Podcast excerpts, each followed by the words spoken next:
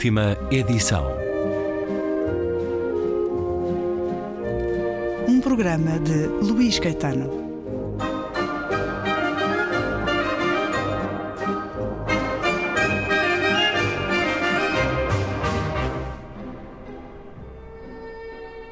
A minha vida foi uma vida mundial. Vivi a vida do mundo humano. A oposição que o meu mundo mental evocou finalmente é um bom sinal. Adoraria ter durado e estar na refrega. Mas o homem é uma coisa mortal. Polanyi escreveu estas palavras a um amigo de juventude, em 1958. A sua vida fora de facto marcada por vicissitudes e convulsões na história mundial entre finais do século XIX e as primeiras décadas do século XX. A riqueza de intuições na sua obra reflete o seu trajeto de vida, que o levou da Hungria, onde cresceu, até Viena, Londres, os Estados Unidos, de novo até a Inglaterra, novamente para os Estados Unidos e finalmente até ao Canadá. Boa parte da sua vida ganhou como jornalista e a dar aulas a adultos. Teve de esperar até 1947 para ser nomeado para um cargo académico na Universidade de Columbia. Em Inglaterra, apesar das suas referências impecáveis, não o consideravam qualificado. A grande transformação foi escrito na América e destinava-se essencialmente a um público anglo-saxónico. No entanto, as raízes do seu pensamento estavam na Europa Central, em especial na Hungria e na Áustria, onde viver e trabalhar a maior parte da sua vida. Apesar das condições sociais em transformação que formaram o pano de fundo da sua atividade, há um fio condutor na obra de Polanyi. No centro de todos os seus estudos está a questão crucial de como vencer a desumanidade na sociedade moderna, devendo entender-se por desumanidade não só uma questão de organização económica, de justiça social e distribuição justa do rendimento e da riqueza, mas também uma questão de liberdade humana e de responsabilidade pessoal. Isto é, um desafio ético.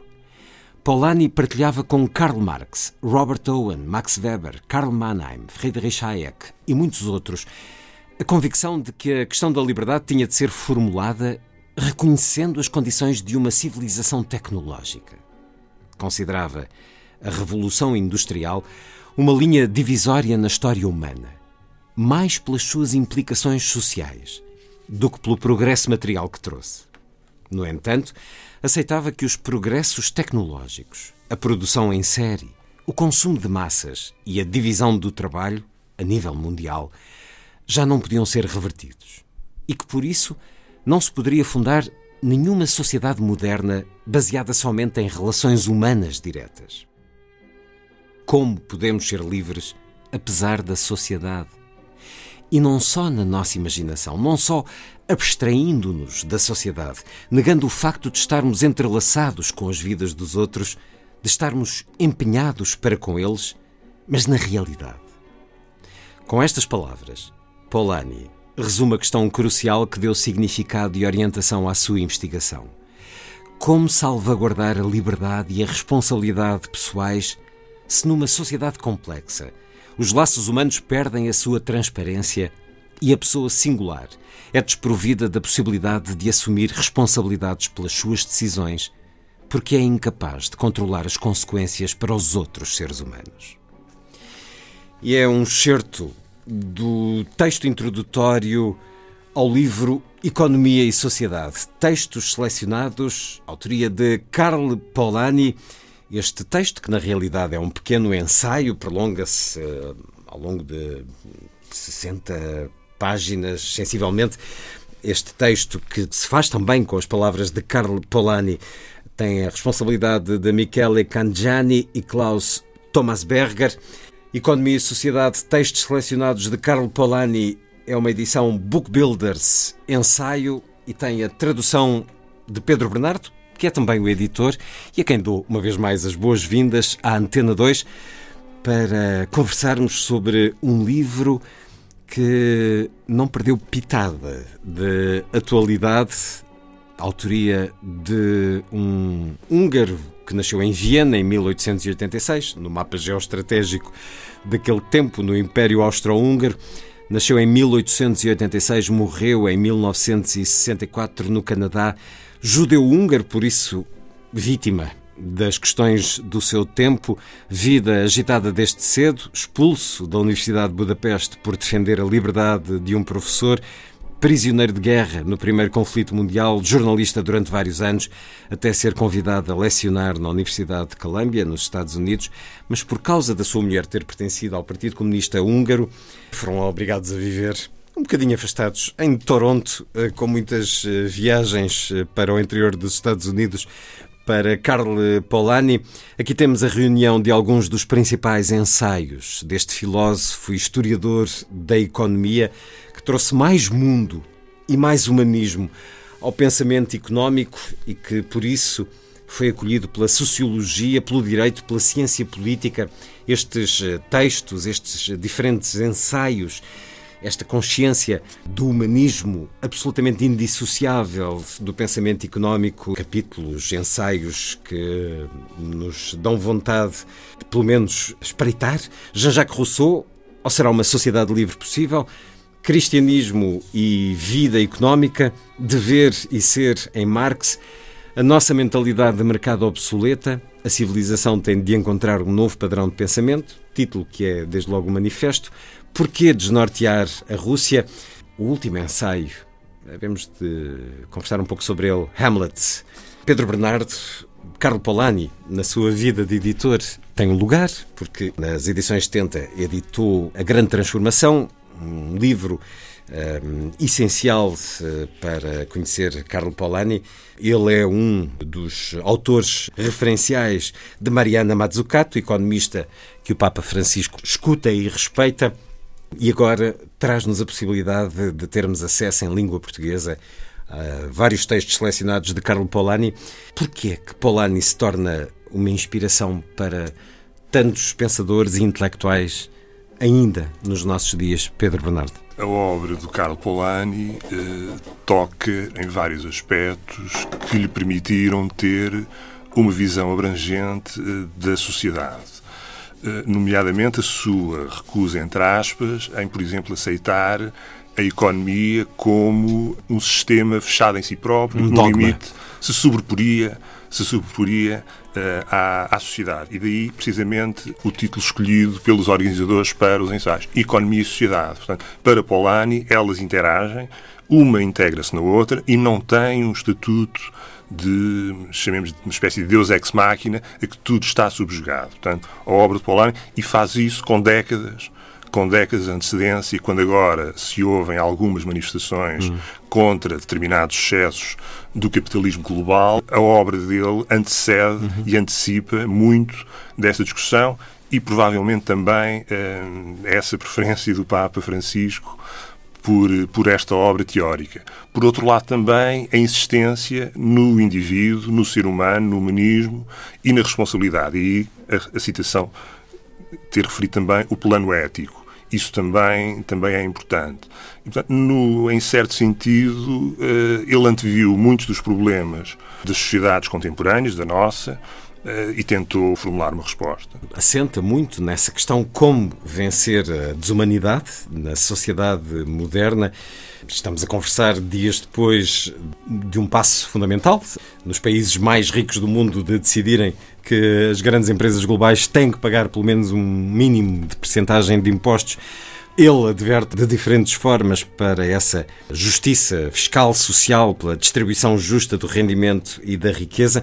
E tudo isso é, de facto, estamos a falar uh, de um livro e de, e de um pensamento que é formulado ainda quando o capitalismo é como se fosse uma descoberta magnífica do, uh, do pensamento e, e, que trará uh, glória e progresso a todos.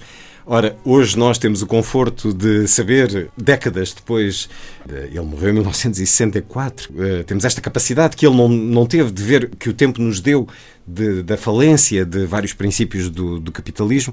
Ele, com essa visão, mas também com essa exigência da responsabilidade ética, o que é também muito intemporal, mas muito esquecido em termos de pensamento económico a responsabilidade pessoal, o imperativo ético de todos, mas nomeadamente dos agentes da economia. E é um tema recorrente na obra, na obra de Polanyi, é esta recusa em aceitar o primado económico como que numa esfera como numa esfera individual uh, extra-sociedade. Ele fala muito no sistema de mercado autorregulado e, portanto, que ele, um próprio sistema de mercado criaria as suas regras e o suporia ao, ao indivíduo e à sociedade. Ele acha que não.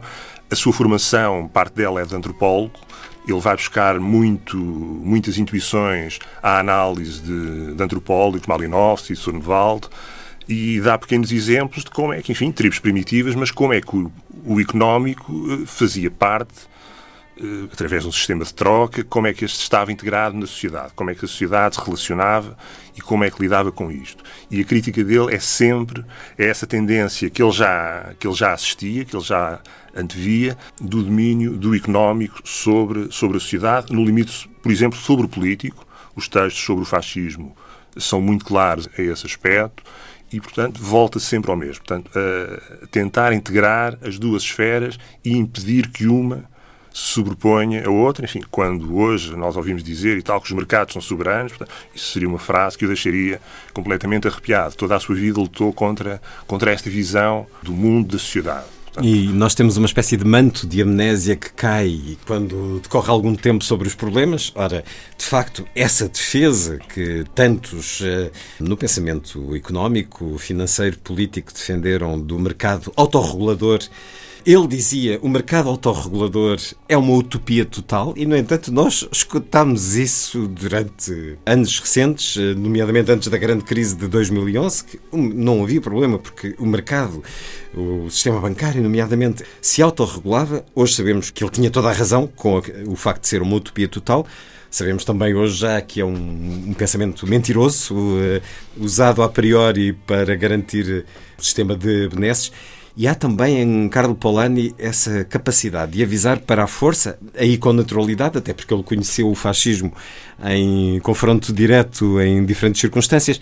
Ele avisava para a força e a capacidade dos ideais fascistas se afirmarem perante as massas, usando pessoas em lugar de relevo que garantiriam a sua normalização. Uma particular atenção a um processo que estamos a voltar a ver, e em diferentes geografias, um papel que então, como agora, já ele o dizia também, é feito pelos média, um papel que se aloja nos média, essa capacidade de garantir a normalização de um pensamento fascista, propostas de pensamento de Carlo Polanyi que se mantêm com toda a atualidade e com toda a sageza ainda para o nosso tempo Aqui nos diz Carlo Polanyi que não existe uma economia sã sem uma consciência da cultura e da identidade de uma sociedade, que é também uma ideia que continua a discutir-se muito hoje, nomeadamente ao nível da União Europeia.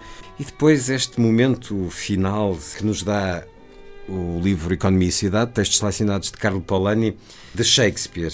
O último ensaio intitula-se Hamlet e a circunstância enfim, fascinante de que, enquanto oficial nas estepes russas durante a guerra, Carlo Polanyi tinha um único livro no bolso, as peças de Shakespeare, e por isso deve ter sido lido e relido muitas vezes.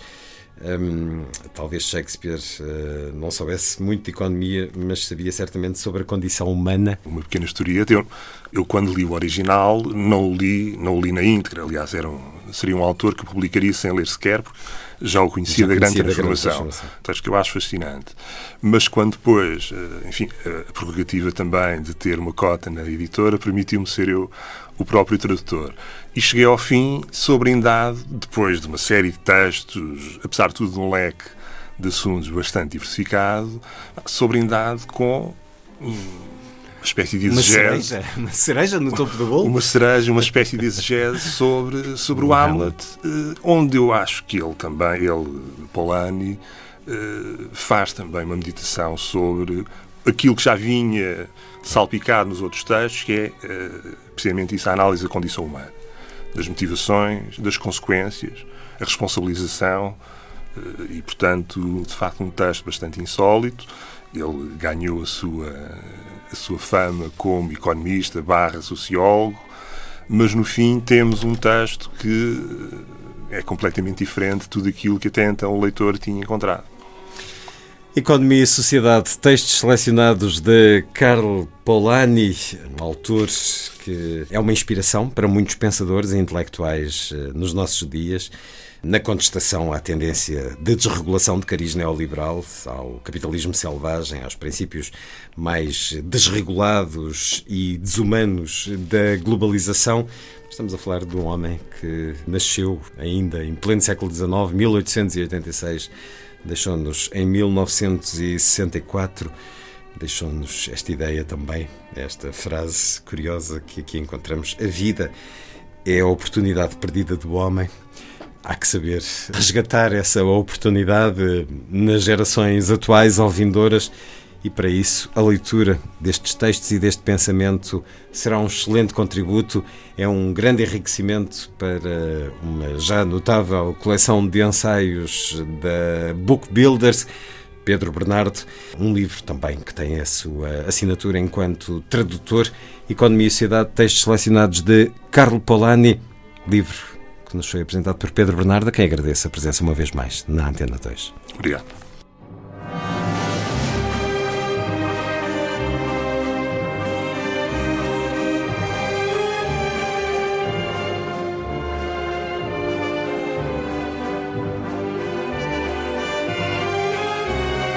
Última edição.